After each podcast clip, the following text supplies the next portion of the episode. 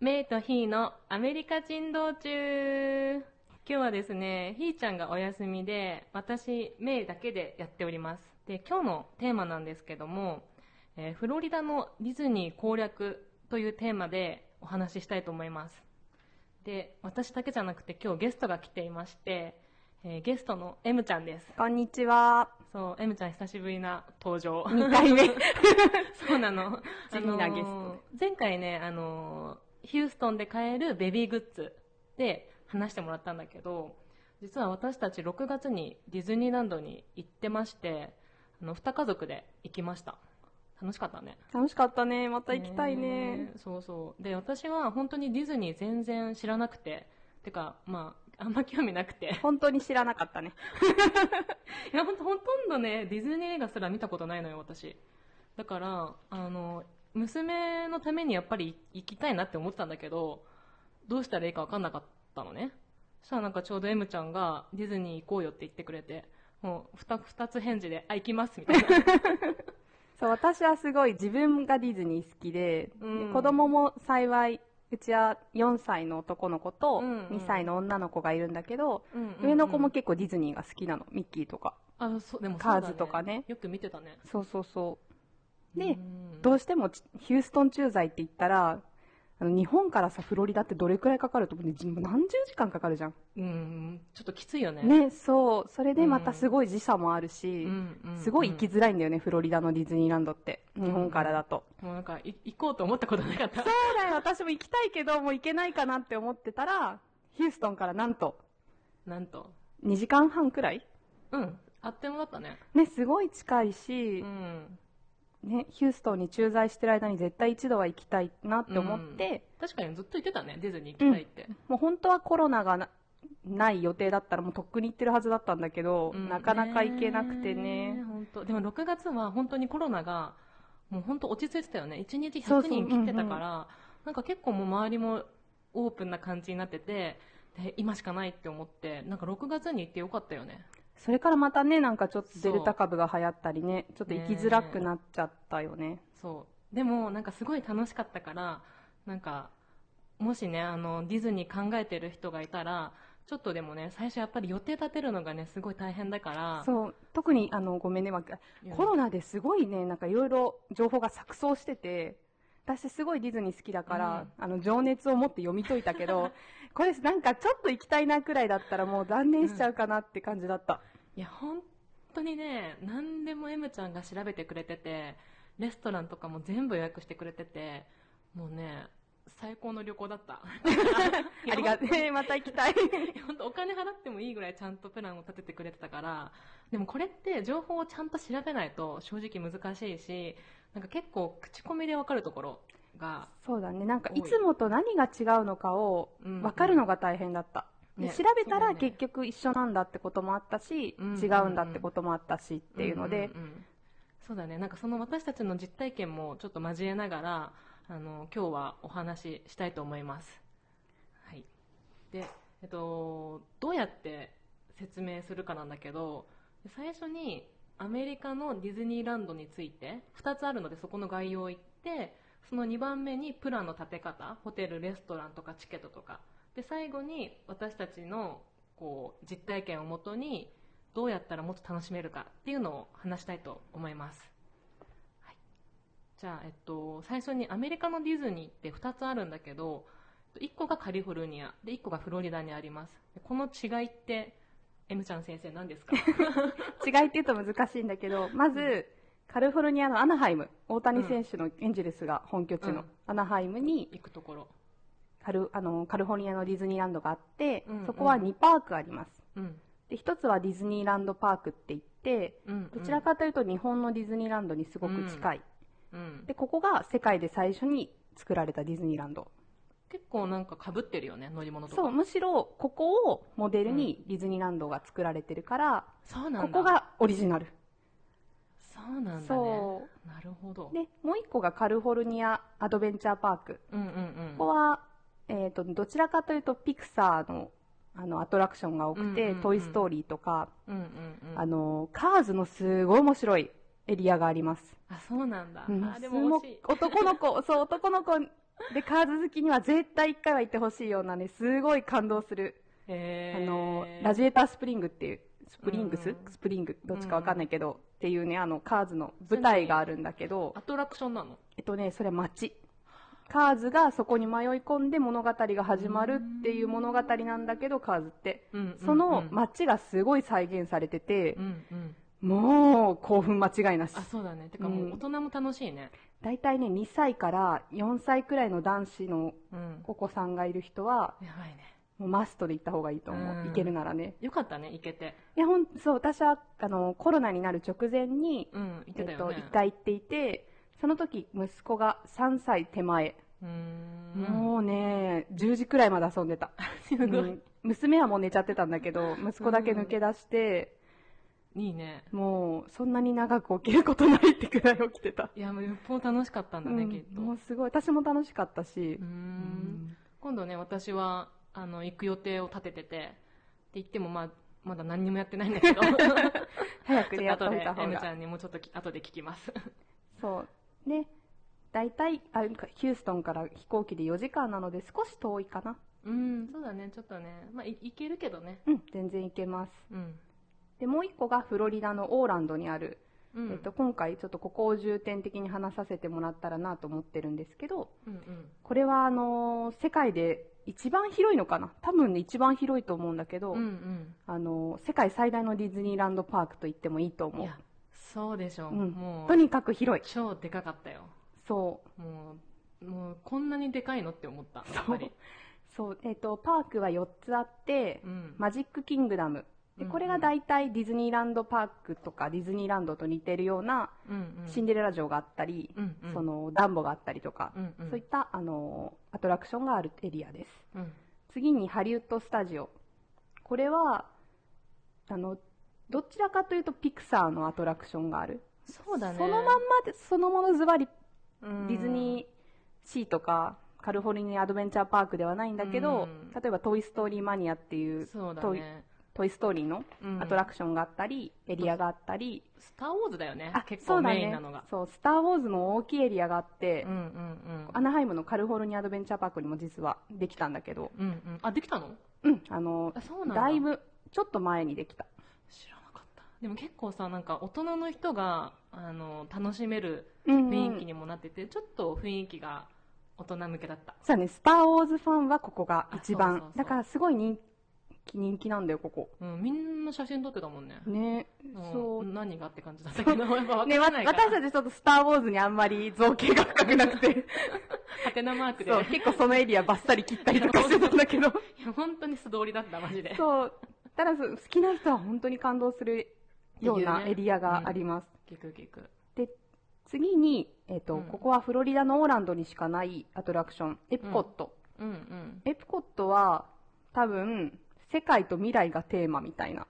うん。なんかちょっと近未来、近未来って感じだった。そう、なんか万博みたいに、あの、日本だったり、ノルウェーだったりう、ん中国だったり、そういったエリアがう。うん。あるのと、うん。その、次の半分は多分あの、人類の未来みたいなテーマで、あ、そうなんだ。なんかねどこら辺が人類の未来だったんだろう。とねなんかあの、球体しそう、か覚えてない。球体のやつとかも、うんあれも実は乗ったら、なんか、人類の進化の歴史みたいなのを辿ったりとか、なんか、へすごい、ー確かにまあ、キャラもの全開ではなかった。そう、どちらかというと大人が楽しめるところで、ねで、実は私は一番エプコットが面白かった。うん、だってね、M ちゃんね、夜一人で、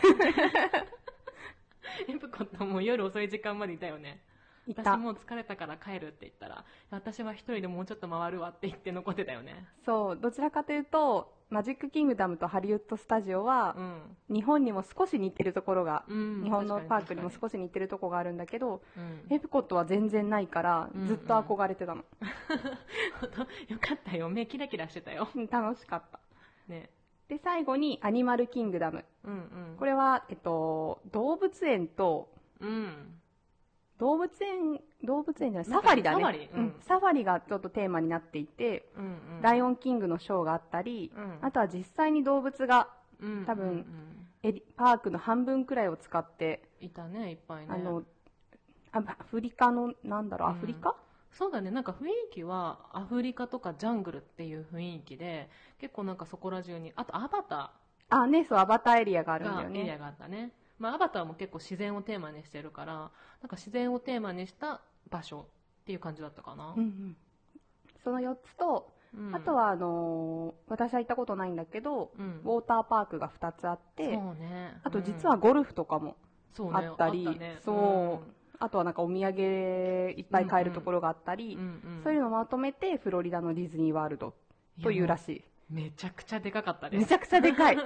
そ多分さアメリカの人のバケーションってすごい長いから、う。うん2週間とか3週間とか行く人もいるねから、もうゴルフとかもうウォーターパークとかもうとにかくアトラクションテーマパークが集まった場所だったうね、ん。そう。で、カリフォルニアとの大きな違いはまさにすごいでかいってところで、うんカリフォルニアってパークの入り口が面してるの。だかあら、2つのパークすごい行きやすいんだよね。うんもうそのまま行けばいいから。なんかもうちょろいって思っちゃうわえちょろいちょろい。移動がすごい楽私経験してるからみたいなそうそうそう。で、対してフロリダはパーク間の距離がめちゃくちゃ離れていて、うん移動は、例えば車か、うんうんえっ、と、バス。うんメインがバスかな。うんシャトルバスが出てて、あとはモノレールと、うんあとはスカイライナーっていうゴンドラが最近できたん、最近、まあ、1、うん2年くらいでできたんだけど、そういった移動手段を駆使していかないといけない。そうだね、まあ、移動はねなんかレンタカーが一番楽なのかなとは思うけど、うん。まあでも特にスカイライナーとかはあのもうゴンドラとして乗り物として楽しめる要素もあるから、うん、まあ、そういうのを使って移動も楽しみながらできるかなって思う。そうだね。なんか楽しかったよね、スカイライナー。うん私たちは泊まったホテル的にスカイライナーをよく使ったんだけど、うんうん湖がこう、うん。そうそうそう前面に出ててね。うん、でも私高所恐怖症だったから。楽しんでない。思い出した最初乗った時私が確かに。震え上がってたの ちょっと早くあとどれくらい終わるか教えてもらっていいかな。外と止まるんだよね、そんでね。そ。うそうそう。ゆらゆら揺れてね。そうそうそうそう。でもなんか他のみんなは楽しそうだな。うん。楽しそうだった、私は結構楽しかった。そうそうそうそう。まあそう。そうだね。あの特に子連れはね結構ベビーカーとか荷物が多いからうん。移動手段後で後の方で話すけどちょっとここら辺はホテルとの兼ね合いであの考えた方がいい場所だよね。そうだね。ちょっととりあえず移動が大変ってことだけ頭に入れてもらえたらいいかなと思います。うん。子連れは特にね。そうだね。で今回は、えっと、フロリダについてあの話しますと。で、えっと、これここまでが、えーディズニーの概要で次にまず行きたいなって思ったら、えー最初にやること2番目プランを立てようじゃあまず何をやるべきでしょうか？そうだね。まず行きたいなと思ったら、大体の日程を決める。当たり前だけど。うん、うん、いやでもこれがね駐在だとね大体、まずは大体決めましょう。うんたださその旦那さんの仕事がねそうなのよ忙ね。しいんだよ駐そうなの在員は。そうで、季節的なおすすめは圧倒的に秋から冬。うん、うん、てかもううん今ぐらいが一番いいのかな？今もね、まだ暑いって言ってた。あ本当に。ちょっと暑いって。さすが。ね、あのー 他にヒューストンで行かれた方がいて、あ本当。10月に行った時は暑かったって。まだ、暑いんだ。そう、サンクスギビングから年末にかけて行った時は、なんかもう半袖で過ごしつつ、でも寒くも暑くもなく良かったって。へえそうなんだ、うん。サンクスギビングとは11月ぐらいってこと？あ、そうそうそう。あと2月にね、行った友達もいるけど、うん。その子も多分半袖で行けたけどそんなに寒くも暑くもなくて良かったって。本当まあ確かにさそっちの気温の方がいいけど6月私たち行った時も まあ暑かったけどさまあ行けたことは行けたよねそうだね。暑かったけどね。大体、なんか気候のイメージはヒューストンよりちょっと暑いくらいそうだね感じかな。ちょっと暑いよねもう私ヒューストン暮らしに慣れてしまって なんかヒューストンの夏を知ってるから、うん。なんかもうまあまあみたいな。いやでもね、すごいさ、ディズニー歩くからさ、まあ確かに。やっぱうん。できるんだったら夏避けた方がいいそうかな。特に赤ちゃんとかはね、うん結構きついと思う。うちらもうさ24だったから、うんうん。まだ行けたけど、そうだね、なんか赤ちゃん連れだったらね。水とかね、まだ飲めない子だと心配かもね。まあ、夏でも対策していけばいけないことはないよって感じだね。そうだね。でも夏行く場合はすごく夏対策をしていた方がいいと思います。で、大体の日程、じゃあ、サンクスギビングの時に行こうかなってぼんやりと思ったら、うんうん次にやること。どうしたの？気合が入ってるから。いやもうね、本当ね、もう M ちゃん今日資料がすごいから。そう、あのね、もうね、日程が固まる前に、キャンセル料のかからないものはとりあえず予約しましょう。ホテルとか。でディズニー関連って、結構もう油断してると、うん。人気のホテルとか行きたいホテル、あの手頃なホテルとか、レストラン、予約はすぐ埋まっちゃいます。うんなので、駐在特に旦那さんとか、まあうん場合によっては奥さんがうん。仕事で忙しくて、うん。大体この日休めるけど分かんないなみたいなうん。ことを言われることが多いと思うんだよね。うちまさにそうなんだけど、結構ギリだったよね。そうそれで日程が固まらないで予約していかなかったらうちらは行けなかった、え、そうなの？そうだよ。取れなかった。直前だと実は。どどこホテル。あ、えあれ？もっとあったの？行きたいホテル。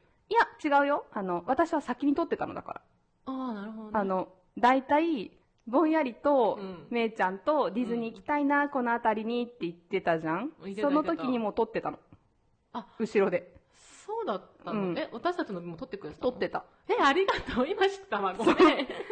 そう。だったの？そう、実は我々のスケジュールで、じゃあ本当に行こうってなった時に予約してたら、あのホテルはもう全部取れなくて、うん。あの入園予約も取れなかったの。あ、その時はねそうだったんだ。そうえめっちゃ今知った。なんかすごい伏線回収みたいになってるそうそうそうそう、絶対みんな、あのね、キャンセル料かかかんないから、うん。あの、めいちゃんたちが行かないってなったらキャンセルしちゃえばいいしあ、でも行くってなったら、そっから取ったら高いホテルしか空いてなかったりとか、私の私の行きたいプランにできなかったから。もう全部 M ちゃん色に染めたプランだったから。そうそう、なんかその、ふんわりと話題が出た時にもう撮ってた。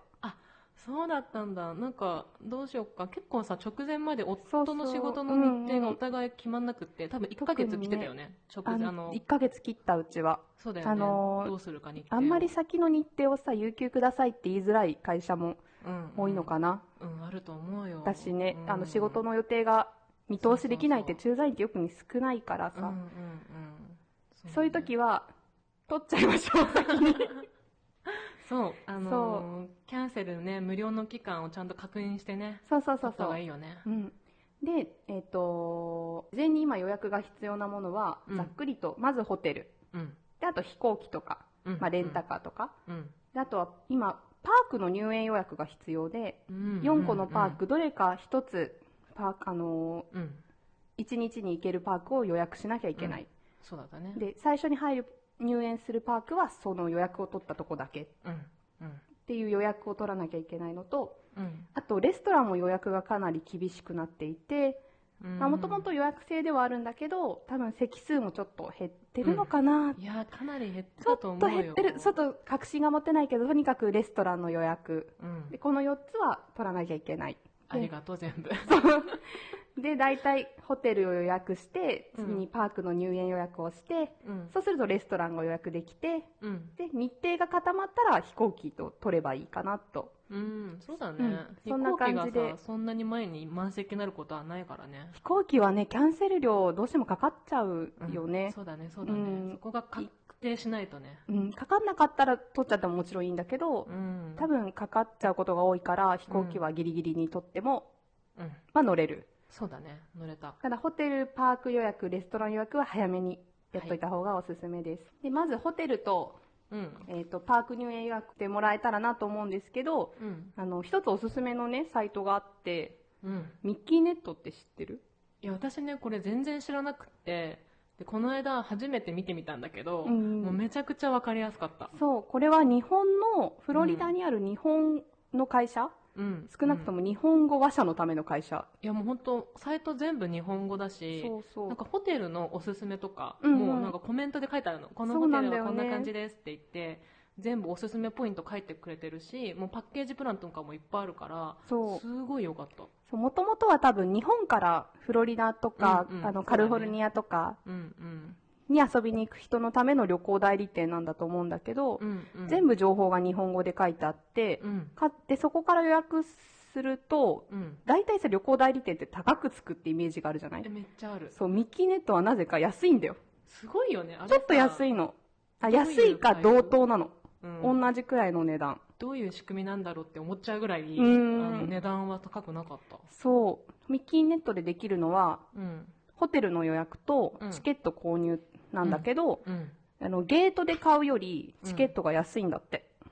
そうなんだ。そう。だからもしかしたら事前に買ったらチケット安かったり、オフィシャルホテルで安かったりするのかもしれないけど、うんうん。とことこって当日行って、うんゲートで買うよりもチケット安いですって書いてある。あ、本当？まあでもさ、もう、ディズニーのために行くようなもんだから、うん絶対事前に買ってった方がいいよね。ね、そうそうそう。で、少なくとも損はしないから、うん。ミッキーネット経由でチケットとホテルそうそうそう。を予約するのをすごいおすすめします。そうあの、サービスもね、日本のサービスだからね、すごい丁寧なの。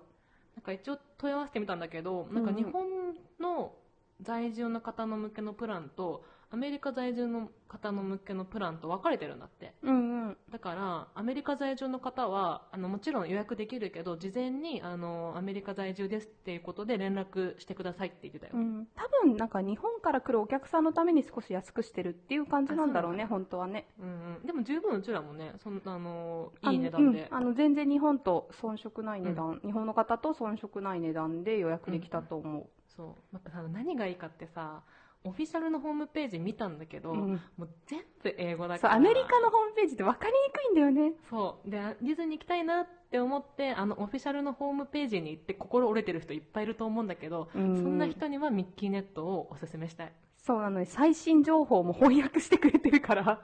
そうなんだ。そう、あの、ディズニーのオフィシャルホームページで出たニュースリリースをうんうん日本語の訳で出してくれあたりしてるの。。そうなんだへーなんかそこ見れば、正直ミッキーネットを見れば、うんあの、うん困ることはないと思う。回し物みたいだけど。そうだね。えでも、あの、大丈夫？ね。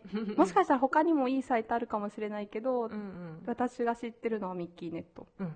私もこれはね、強くおすすめしたいよ。そう。で、ミッキーネットで予約できるホテルっていうのがオフィシャルホテルだけなんだけど、う。ん。まあ当たり前だけどね。うんうんうん。あの、フロリダってもうすごいディズニーランドのテーマうん。パークのための土地だから、うんすごいいろんなホテルがあるんだけど、うんうん。その中でもオフィシャルホテルっていうディズニーがうん。公認を与えてるホテルっていうのがあって、うん。そこがね、あの、ちょっと高くつくイメージがあるけど、うんあの、なんだかんだ一番おすすめかもしれない。特に子連れだとね、うん。なんか大人だけだったらちょっと遠めの安いホテル泊まって、うんまあウーバーでもタクシーでも使って行けるけどやっぱ子連れだとさもう移動が大変じゃない？そうなんだよねそうそうそう。で、ウーバーもチャイルドシートないとこ拒否されるって結構かい、口コミで見たりしたしタク。シーとかもなかなか捕まんないらしいよ、ねそう。で、オフィシャルホテルはじゃあ何がいいか。うんまず、ちょっとこれ残念ながら年内限定になってしまうんだけれども、うん。空港からのシャトルバス、うん。ホテルまでシャトルバスで行けます。行けた、そう。うん。えっと、これは、なかったら多分ウーバーで1時間とか30分くらいかな、ホテルまで。うんそうだね。ちょっとかかったよね。30分ぐらいかかったと思うな、行かなきゃいけないところを、うん。大きいシャトルバスで、ベビーカーももちろん荷物も全部詰めるシャトルバスで、かつミッキー仕様だったよね、ちょっと。そうそうちょっと可愛いバスで行けます。うん。であとは、えっ、と、この、本当ね、9月26日から始まった、再開したんだけど、パークへのうん。アーリーエントリーが可能です。おそんなの始まったんだ。そうなの、うちらの時はなかった。なかったね。そう、もともとはあったんだよね。あったもともとあってコロナでなくなってうんうん、最近再開した。それは何？オフィシャルホテル限定でってこと？うん。オフィシャルホテルの人だけ、パークの入園時間の、うん。えっと、今は30分前から入場が可能になります。えでもいいね。一番乗りたいものをさそうそうそうそう。一番最初に並べばすぐに乗れるってことでしょ？そうそうそうそう。だから、30分前に行って、一般の人よりも早く、うんあの、人気のアトラクションに行ける。いいねいいね。あとは、オフィシャルホテルってバリュークラスと、うん。デラックスクラスと、あとうん、正式な名前からもっといいクラスみたいな。あるんだ。なんかすごい価格帯が分かれていて、うん。それのデラックスホテル以上だと、うん。夜間の開園の利用もできるんだって。なんかディズニー、ね。アメリカのディズニーってさ、すごい遅くまでやってる時があって、うんうんなんかに日程とか曜日が限定なんだけど、うん。あの日付またぐまでやってたりする時があるんだよね。すごいね。そう。だから、普通だったら8時とかにうん。閉まるところをうん。4時間延長して、その4時間はオフィシャルホテルのそのデラックス、あ人だけ、あと多分かチケットを購入できるんだよね。夜入るチケット。でも絶対人少ないよねうん、絶対少ないと思う。えーいいなそういう特典もあります。うんあとは、パークのアクセスが便利。いやもうこれが何よりうんも一これが番良かった、何より。うんなんかその、パークまでの、うんままずどこのホテルもシャトルバスは出る。うんあオフィシャルホテルそうそう、オフィシャルホテルから各パークへのシャトルバスは、どのパーク、あの、ホテルも多分出てると思う。んうんうう。ん。で、ホオフィシャルホテルによっては、そこからモノレールだったり、うんそうだね。あとは私たちが使ってたスカイライナーっていうゴンドラだったり、うんうんあのーもっと便利にパークにアクセスできる交通手段があるので、うんうん。特にあのマイカーで来てない人、うんそうだね。マイカーで来てない人は、あの、うん。いちいちウーバー頼んだりとかうん。するとすごいお金もかかるし大変だし、なんだけど、オフィシャルホテルに泊まると、もうその、その他の手段で行けるので、そうだね。なんか私たちが泊まったホテルはやっぱシャトルバスも通っててゴンドラにも乗れたんだけどでどっちも使ったんだけど、うんうん。シャトルバスもいいんだけどすごい並ぶのとそうだね。あ。とベビーカー私たち3台持ってたじゃん。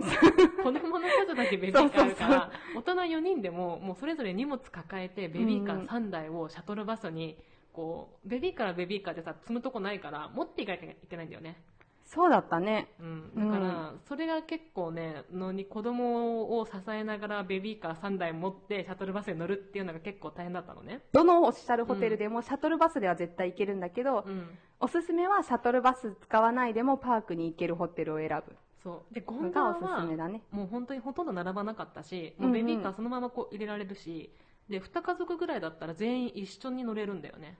そうだね。私たちは総勢7名、うん。7人グループだったけど、うん。1回だけね、分かられろって言われたけど、大体いっぺんに乗れたね。そう。だからもうプライベート空間だからコロナ的にもすごい安心だったし、うん、そうそうそう。それが一番良かったよね。バスはちょっと、バスもね、バスもさ、アクリル板とかで仕切ったりとか、うんなんか座れない席がいっぱいあって、あそう、人数すごい制限してたよね。そう。で、換気もしてたから、別にシャトルバスがすごい危ない感じではなかったけど、ただ子連れだったら、スカイライナーの方が便利だった。そうだね。オフィシャルホテルはアクセスが便利です。はいっ。ていうのと、あと何と言っても、可愛い。かわいい。ここで主張したかったの。そうなんだ。そう。ポイントが。ポイントが、やっぱここはね、主張しないと。可愛いのと、あとはちょっと高いホテルだとちょっと素敵なムードのホテルがあるんだけど、うん。あとホスタルホテルの中でもバリュークラスの安めのホテルっていうのが4個くらいあるんだけど、うんうん。そこはなんか大きなディズニーのキャラクターの像、うん。像があったりう、ん。あの、プールとかもちょっと可愛く、リトルマーメイド風になってたりとか、そうだねあ。とは、なんかカーズの置物があったりとか、とにかく可愛いんだよね。なんか、ディズニーに来たなっていう気分が高まる。特に、あの、室内もね、ちょっとディズニーのキャラクターが乗ってたりして、うん。すごく可愛いので、うん。おすすめです。泊まっそう、安い、あの、他のさ、オフィシャルじゃない安いホテルの方が絶対値段は安いんだけど、うん。普通のホテルじゃん。まあね、ディズニー要素はないだろうね。あんな感じでは。あの、オフィシャルホテルだと、あの、うんちょっと疲れたなって言って休んで、部屋から休んで、パーク戻るまでは行かないけど、ちょっとお散歩しようって時も楽しかった。確かに確かに。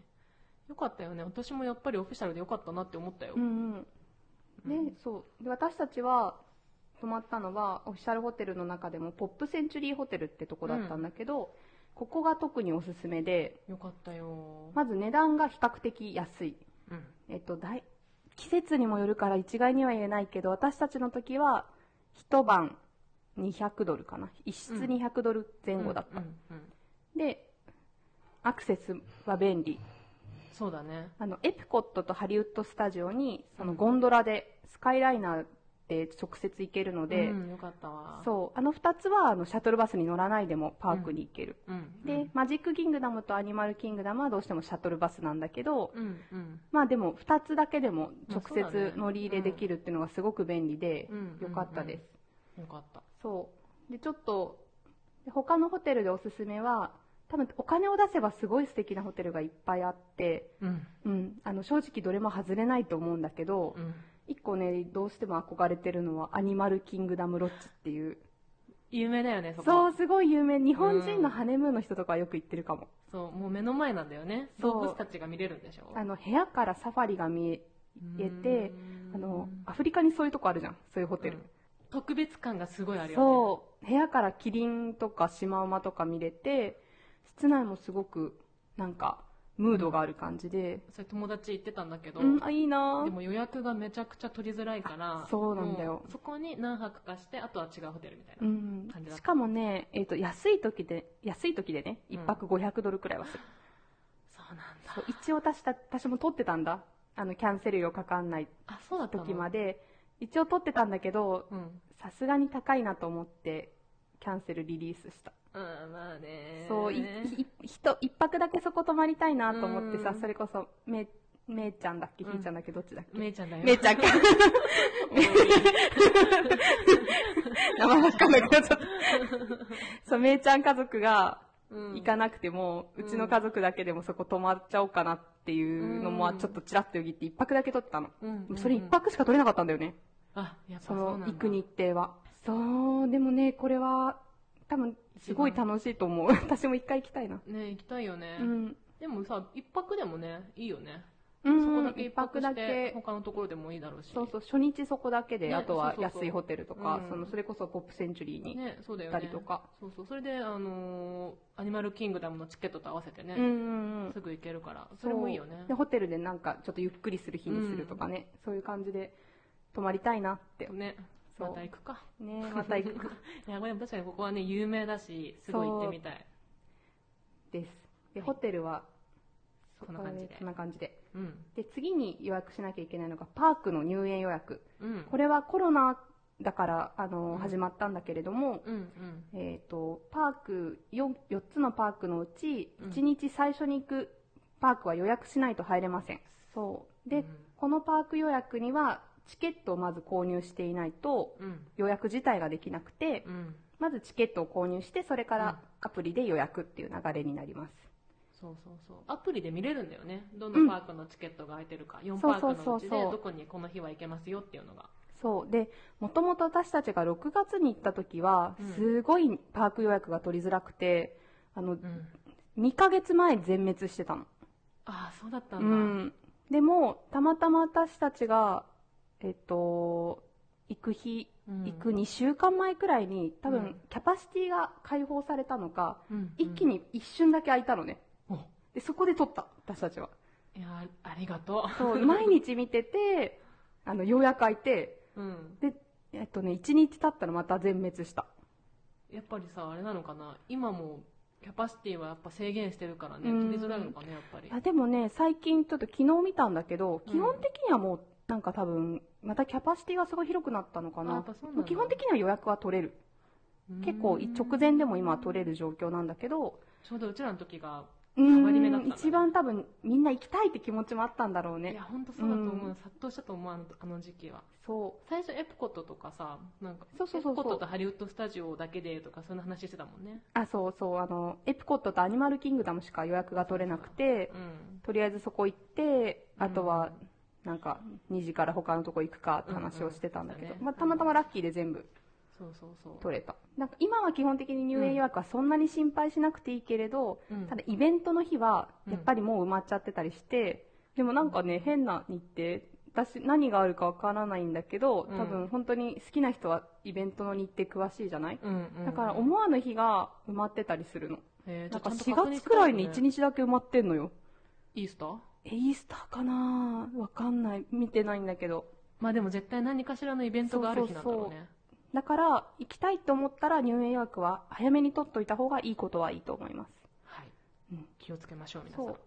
でも、入園予約するにはチケットが必要。うんでチケット単体で購入してしまうと、キャンセルができない。うんでも日程固まってない。じゃあどうしたらいいんだってあでもさ日程の変更は可能なんだっけ？そうだけど、あの、後でちょっとチケットのとこで詳しく言おうと思うんだけど、うん。日程ってさ、1日、チケット1日、うん。何日間、あのね、いっぺんに長き、長い日程を予約すれば予約するほどうん。安いんだよね。うんうん。だから例えば7日とか行こうかなって思ってて、うんうん。7日分のチケットを予約すると、うん。あの、安く7日分取れるんだけど、あ、ごめんなんかうまく言えない。あその7日の合わさったプランでしか変変更できない。あそう 7, 7日間取ったらもう7日間だから7日間を、じゃあやっぱもう時間ないから3日だけに変更しようってするのは、できないはずもうお金が返ってこないって感じになっちゃうのかな。うん、うん今もしかしたらコロナで特例があるかもしれないけど基本的には。できない。そうだもんね。えっと、なかなか買いづらいと思うんだよねうんうんうんでも実は到着7日前までキャンセル可能になるうん。方法があって。それはオフィシャルホテルとパークチケットがセットになったうん。リゾートパッケージを買うとうんうん。なんと7日前までキャンセル料がかからないんです。もうテンションがどこに？これさ、めちゃくちゃ便利だと思そううんだよね。これはねもう本当に私もこれを利用してその、うんめいちゃんたちとうん。なんとなく行こうかなって言ってる時にほいほいって撮ってたありがたい。これさ、そうひーちゃん知らなかったんだよね。あそうねなんか私もね調べて初めて知ったね。だから意外に知らない人多いんじゃないかな。そうかもねうん。でこのバケーションあリゾートパッケージっていうのは、オフィシャルホームページからも取れるしうん。あとはミッキーネットからも同じプランが取れるので、うんうん。多分英語得意じゃない人はミッキーネットに行ってみると分かりやすいと思ううん。あるんだ。その、リゾートパッケージっていう感じで出てるんだ。というかねもうホテルチケット付きホテルプランって感じかなもうあれがそうなんだ。うんあれがもうそれで、じゃあだから予定が不確かな人で、うんオフィシャルホテル泊まってもいいよって人は、うんうん。あのもうそれで大体の日程ここら辺に行きたいなって日程で抑えてしまうのがいいと思ううん。とてもいいと思そうだねう、。うんすごい、あの、7日前までっていうのがさ、直前だからね。そうそうそうそこまで行けばうんさすがに日程ね固まるじゃんそうそうそうそう。なのにうちの夫は最終日、最終日帰ったけどね、私たちを置いて、いろいろあったね。くそ。そう。だからなんかねサンクスギミングとかうん。あの年末クリスマスの前の休暇？うん当日じゃなくて。てその前のクリスマス休暇のあたりとかはもうホテルが埋まってるんだって、もう、ないかもね。そのポップセンチュリーって結構人気で、うん。結構もう多分その人気の日程は埋まっちゃったりしてるかもしれないので、うんうんあのもう行きたいなと思ってそのお目当てのホオフィシャルホテルがある人は、あのとりあえず今取った方が、見ましょう、皆さ。うん。ん、私もちょっと取っちゃおうか ミッキーネットを見ましょう。なね回し物だね。じゃあ行くとき行ってよ。ねついてきてくれる？いや、行くよ、行くよ。うちもう旦那夫を置いて行っちゃおうかなプランが私の中で発生してるんだけど。じゃあ、ひーちゃんたちと行く そう。もう休み取れないなら私だけ行っちゃおうかなプランが。まあ、日本帰ったらね、もう行きづらくなっちゃうからね。なんかね自分一人だったらまだいいけどちっちゃい子供で一緒に行けないよね,、まあ、たださ、でも今が、さ、妹ちゃんも2歳になってさ、そうそうそう。2歳、4歳ぐらいが一番楽しんでくれるから。そうなんだよ。うちも今エルサとアナ見たらもう大興奮だから。一緒に行きたい。ねまた連れてあの6月はね全然エルサとアナ見ても不運だったんだよね、うんうん。で半年経ってないか。うん。ん？4ヶ月くらい経って、でも今も。もうエルサアナ教に変わって。本当エナちゃんの娘ちゃん最近ね、エナの、あ、エナだ。誰？誰？エルサのドレスか、アナのドレスか、この2着をあの交互に着て、そう。どっちかしかもう最近着てないよね。私はアナよっていうの。アナじゃないけどななな名前言っちゃいそうになった。な、な。そうもううん。だからね 2, 2歳から4歳5歳。そうね。そのなんか一番喜んでくれる時にねうん。行ったら楽しいよね、楽しかったよ。うん。もう一回行きたいよ。ね。そう。でちょっとここで簡単にパークのチケットの種類をうん。お伝えしておこうと思います、うん。まず分かりやすいのがワンパークパーデー。うん。まあ、これは1日1つのパークだけ入れるよっていうプランで,、でこれは1日から最大多分10日まで選べてうん長く行けば行くほど1日あたりの料金が安くなる、結構料金変わるよね。変わるもうね多分5日とか過ぎると、うん6日にしても5日にしても1日あたりの差額が30ドルとかうん10何ドルとかに変わる、うん。なんかもったいないよね。うんそうなってくると。そうそうするとじゃあちょっとだけでも顔出しとくかっていう感じになるよねなるなるなる。そうだから長く行けば行くほどお得って感じです。たうんだ、1日1パークしかこれは入れない。そうです。ただし、オプションが付けれて、うん。パークホッパーオプション。うん。これが1日に無制限にパーク間を行き来可能。うん。本来ならね。うん。本なんだけど、今コロナなので、うん今は、あの、一つのパークに行って、次のパークに行けるのが14時以降。あ、これ何そうだったのよ前は1日に無制限に行けたんだ多分ね、あの、カリフォルニアでも同じようなオプションつけて行ったんだけど、その時にはうん2時以降っていう制限がなかったように思思う。ああなるほどね。じゃあ、うん。コロナだけの措置かもしれないねもしそう、ちょっとごめめん、ちょっとはやあやふやなんだけど、多分、あの、今だけ2 2時以降じゃないと入れません。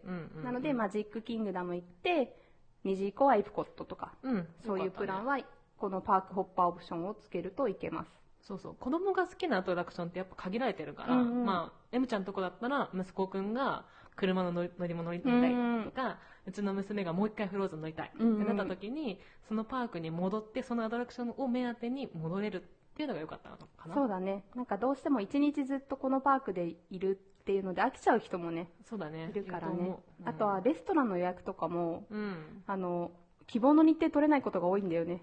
だから夜はエピコットのレストラン取れたけど、うん。朝はそのマジックキングダムの取れたとか、うん。そういうので行き来しないといけないっていうのは結構あった。うんイメージは、ただ4日間とかの日程で行く人は、に、うんもう1日1パークで絞った方がいいと思そうだねう。、うん、あの、移動が大変だからどうしても。もったいないよね移動時間がうんなの7日間とか行く人はオプションつけといて、ある程度フレキシブルに予定を立てれるようにしといた方が楽しいかなって思います。確かにそう。で、あとは、ウォーターパークもあるってちょっと最初の方に少しおうん。伝えしたんだけど、うん。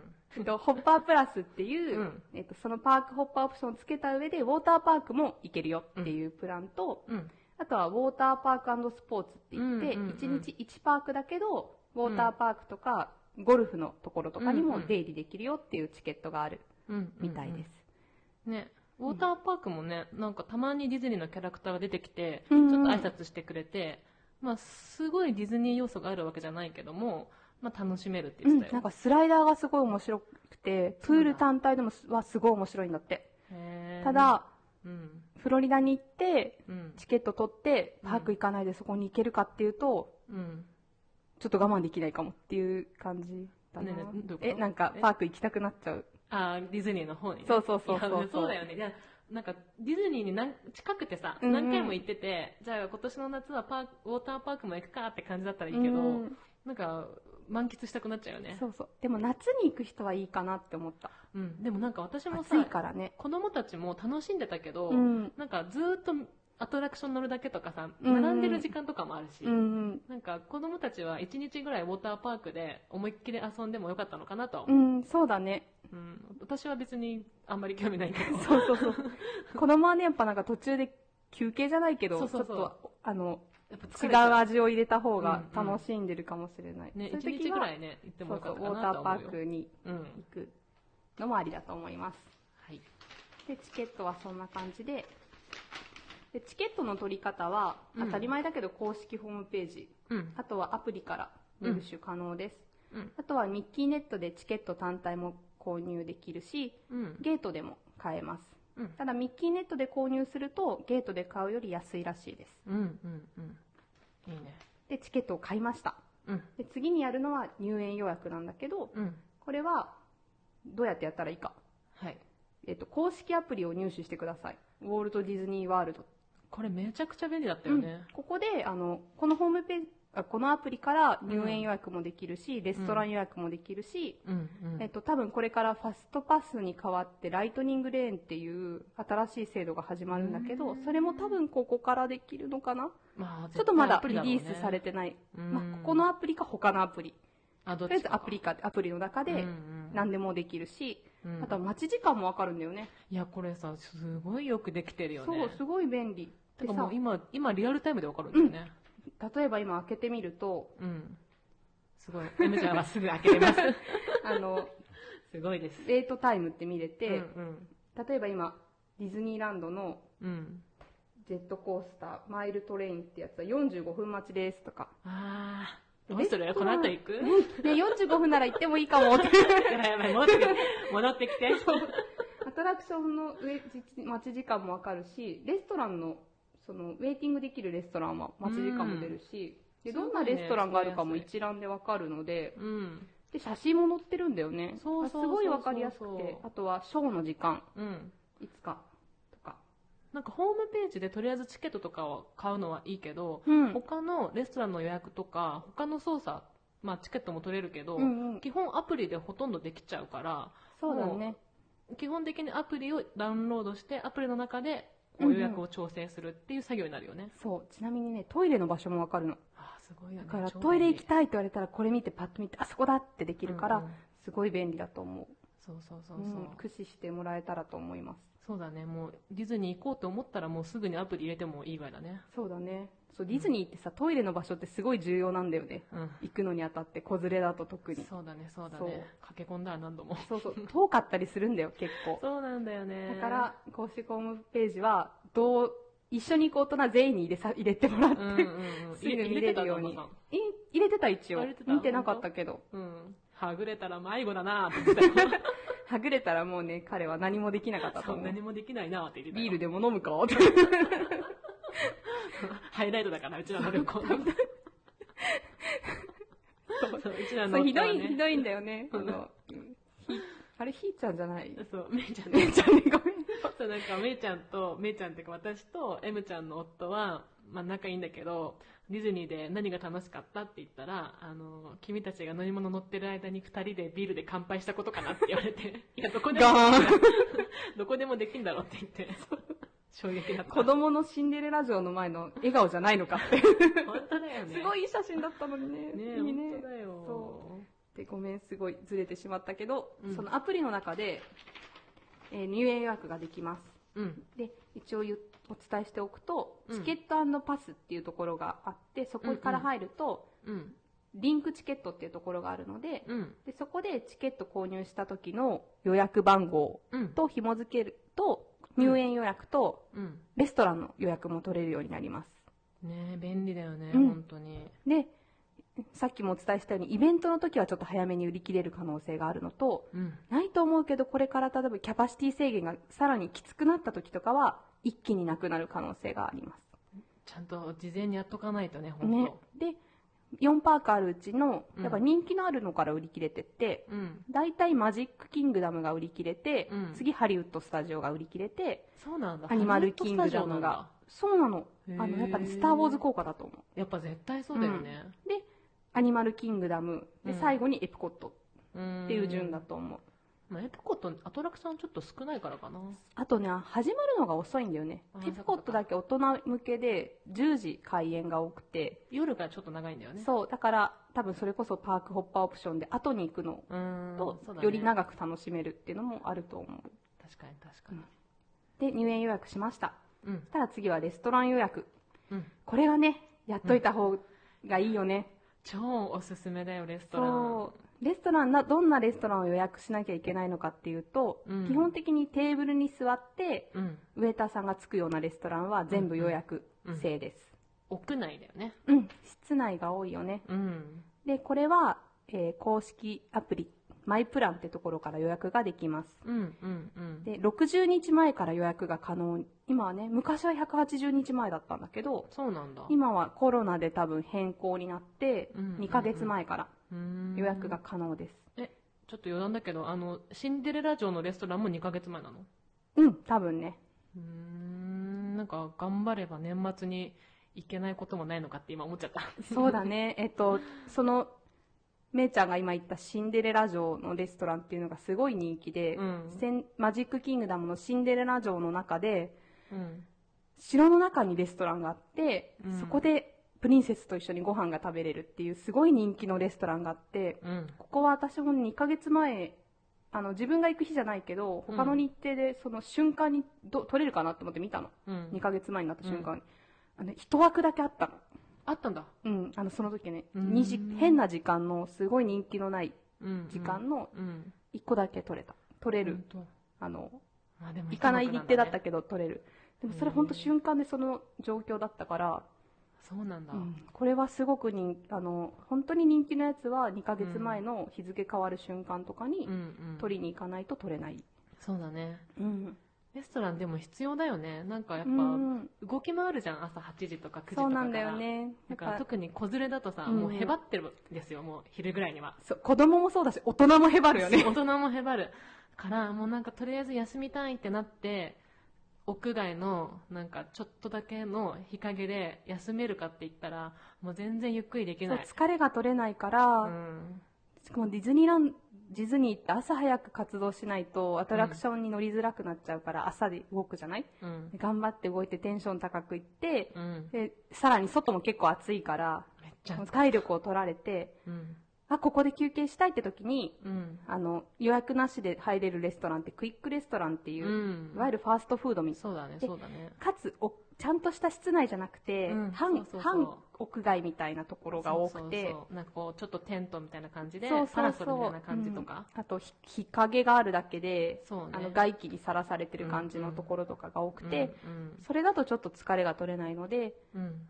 あの予約のレストランって少し高いんだけど、うん。あの1日1ランチの時期うんうん。時間帯に1個予約しとくのをすごくおすすめします。うん。すごいよかった、取ってくれて。であのーアトラクションが混む時間に合わせて予約しておくとちょっと動きやすいかなって。うん具体的には昼を少し外してうん。2時くらいから食べるとかうんうんうん1時1時40分くらいから食べれるところにすると、ちょうどお昼の時間って少しアトラクションがすくの。そうだねそうだね。でまたその2時くらいから混み出すからうん。ちょっと頑張ってうん。2時くらいまで頑張ってそこからレストランで2時間くらいゆっくり休憩してまた夕方うんうん。羽ばたくっていうのをおすすめしたいなって。羽ばたいてた。羽ばたいてた。で私たちはね結構あのたまにしか行けないからって言って、うん。贅沢なレストランを予約したんだけど、うん。キャラクターダイニングがおすすめだよね。めっちゃ良かったよ、うん。本当に。私たちが行ったのは美女と野獣のレストランお城のレストランと、うん。あとエプコットのうん。ガーデングリルかな、うん。っていうチップとデールとミッキーと、ミミッキーとプルートだっけ？そうミッキーミニープルーとチップデールかな。ちょっと忘れちゃった。ねとりあえずチップとデールが出てくる、うんあのレストラン予約したんだけどすごいうん。子供たちもキャラクター見れて喜ぶいしやーもう超喜んでたよね。ご飯も結構美味しい比較的美味しくてゆっくり食べれるし夫たちが喜んでたえねそうだね。そう。あのガーデングリルのレストランはおかわり自由だし、うん。で結構味も美味しかったんだよね。美味しいって言って食べてた。ねそうよかったと思って。大食いの M ちゃんの旦那さんが。そうだからキャラクターダイニングのやつが人気なんだけど、うん。予約しとくとおすすめです。うん。でそのシンデレラ城のレストランだけはなかなか予約が開かないんだけど、うんうん。美女と野獣のレストランとか他のキャラクターダイニングは、うんうん。直前でもあの頑張って毎日見てるとレストランの空き拾える、うん。空きが拾えるので、あのその予約予約しようと思った時に取れなくても、ん。ギリギリまで何回も見て、そうだね。あのチャレンジしておくとおすすめです、キャンセル拾いってやつかそうだね。結構直前で空いたりしてたから、なうんうん。できると思う予約は。そう。でもまあ早めにね予約するのが一番うん。やっぱりどうしてもその行きたいって時間がなかなか空かなかったりして、うんうん予約が大変だからできたらうん。2ヶ月前のそのタイミングで、あの行きたい時間に予約するのがベストではあります。できればもうなるべく早ければ早い方がいいと思ね。そう。であとここまででもともとはねファストパスっていうのも事前に予約しなきゃいけなかったんだけど、う、うん。実はコロナでファストパスはなくなって、今10月から新しくジーニーってサービスが始まるんだって、うんで1日15ドル出すとライトニングレーンっていうそのファストパスモのうん。そうファストパスの多分後継の,、うん。あの並ばずに早くアトラクションに乗れるっていうのをできるらしいんだけど、高いよね結構。高いよね。しかも多分チケット購入した人分だから3人購入したら45ドル。4人だったらもうね。うん。ね40ドル。ねディズニーランド入れちゃうね東京だったら、うん。45ドルか高い。そはい。突然ですが、長くなってしまったので、前編はここで一旦終わりにして、続きは後編でお話ししようと思います。今回の前編では、旅行の計画について話しました。後編では、当日ディズニーに行った時の楽しみ方について話します。10月から新しく始まった G2 プラスについても詳しく説明していますので、ぜひ後編についてもお聞きください。